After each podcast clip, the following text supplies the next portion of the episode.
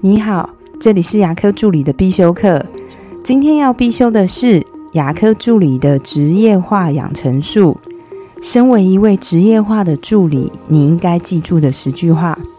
今天上午呢，是我们牙科助理职业化养成术的小剧。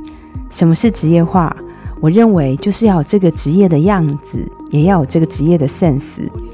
拥有牙科的专业能力，能让你走得很快。但是唯有有职业化的素养，才会让你走得很远。我今天要分享一下，在小句课程里面提到了十句的金句给大家。第一句：当你觉得生活很轻松的时候，是有一些人替你负重前行。在这个那么动荡的时代，这么不确定的时代，当老板是真的很不容易。而我们还有一个让我们足以温饱的工作做。我认为应该要感谢了，所以请拿起手机跟你的老板说声谢谢，因为他真的很不容易。第二句，见到同事的三句话：最近还好吗？工作上有没有遇到什么问题？有没有是我能帮到你的地方？第三句，在冲突过后，先问问自己有没有更好的处理办法，也就是先检讨自己，再检讨对方。第四句。说话的公式：先讲结果，再讲原因，最后重复结果。就像是医生可能会问你：“诶，为什么十点的患者改约了？”你可以先说：“嗯，十点患者他改到下个礼拜三的早上十点，原因是因为他这个礼拜临时有事，所以我们帮他约到下个礼拜三。”第五点，人的胸怀是被委屈撑大的。这一句呢，在我们今天参加小聚的某位助理，他听得非常有感触。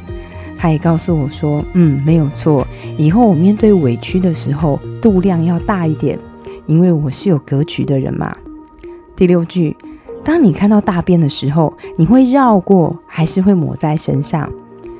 无论是我们在我们生活还是工作的时候，可能有些同事、有些人、有些患者，是你真的觉得看得很不顺眼，跟你很不对盘的，你会选择跟他直球对决，还是默默的绕过他呢？第七点，你的下班就决定了你的未来。这一点呢，我们之前有提过，真的很希望大家下班停止看看抖音。追剧类似这样的行为，因为时间是我们不可复制的资源。多看一些有益的书籍，我觉得都比你追剧好的很多。第八点，办法总比问题多。你一定要相信你是一定有办法的，因为你老是说这没办法啊，这就不能解决，事情就是这样。其实久了会僵化你的思维，这是很可怕的事哦。第九点，还好。事情没有更糟，在牙科生活，每一天都是突发状况。无论发生任何你不想让它发生的事情，请你先安慰一下自己，还好，事情还没有更糟。